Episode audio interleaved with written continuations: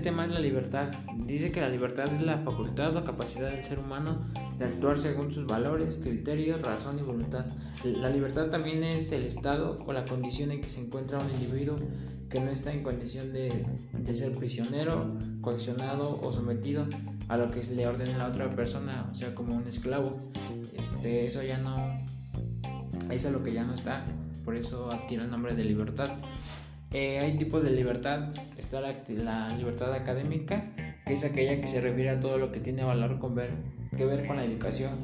La, la libertad de asociación, que es aquella potestad de la cual el sujeto goza conforme a, la cual puede alejarse o unirse a algún grupo con arreglo o a la tendencia o actividad de que el mismo desempeña. Pues sí, el deseo de pertenecer a alguna, esa libertad de que él puede pertenecer a alguna organización en la cual sea de su preferencia. está la de culto. Eh, esto tiene más, tiene más que ver con la, de, con la de elegir la religión a la que quiere pertenecer.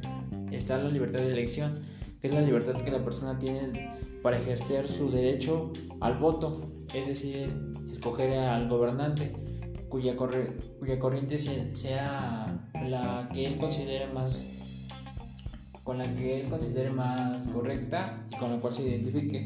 Después está la de expresión, que hace referencia a la potestad que tiene el sujeto de, manifestarse como desee y de esmigrir los criterios que guste, pudiendo por, por igual defender la ideología con la que se sienta más identificado.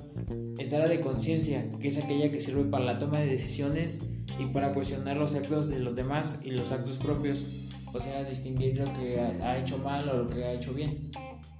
Después está la de manifestación, que consiste en la facultad que tiene el individuo para reclamar o hacer valer sus derechos frente a las instituciones que consideran las, las cercanan los mismos. Esto, es la, esto se ve más en las manifestaciones que se dan, por ejemplo, al no estar de acuerdo con algún, con algún acuerdo.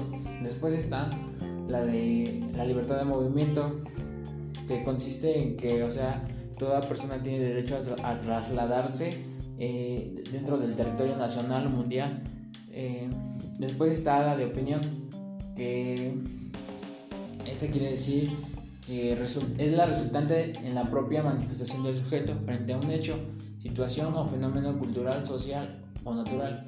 O sea, eh, quiere decir que todo tiene, tiene esa libertad de opinar lo que lo que le parece cierto, cierto tema, cierta situación.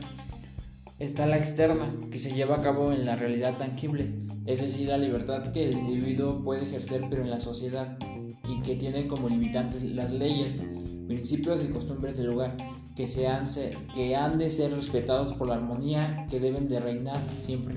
O sea que son las libertades dentro de que el individuo puede comportarse en la sociedad, pero bajo ciertas reglas, bajo ciertas leyes que son las que propician ese orden, respetando la libertad de cada uno.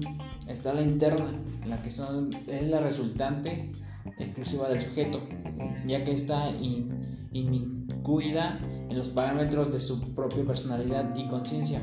Es decir, que la persona la toma en cuenta solo para la reflexión y la internalización de sus propios principios evaluando las decisiones que pueden tomar y las posturas que puede adoptar. O sea, esto es más interno, como distinguir en lo que tú has hecho mal o lo que estás haciendo mal y, o sea, corregir.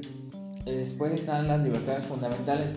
Las, las libertades fundamentales del hombre son la libertad de conciencia, la libertad religiosa, la libertad de expresión, libertad de asociación y libertad de los padres a educar a sus hijos. Estas libertades tienen por base el reconocimiento de la dignidad intrínseca y de los derechos iguales e inalienables de todos los miembros de la familia humana.